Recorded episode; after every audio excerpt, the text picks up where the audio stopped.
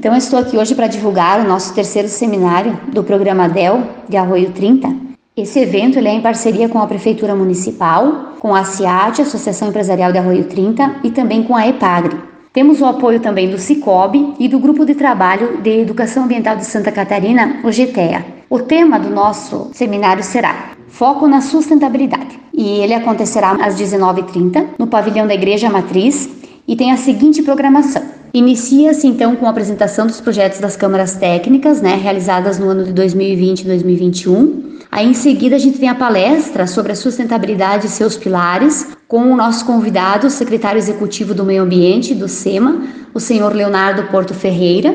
E em seguida, então, a gente tem o repasse né, das ações do Plano Municipal de Turismo, aqui do município de Arroio 30, com a nossa turismóloga contratada, Leia Macedo, e também com a nossa secretária de Esporte, Cultura e Turismo, Adriane Biava. E esse evento é aberto ao público e não tem custo. Espero vocês!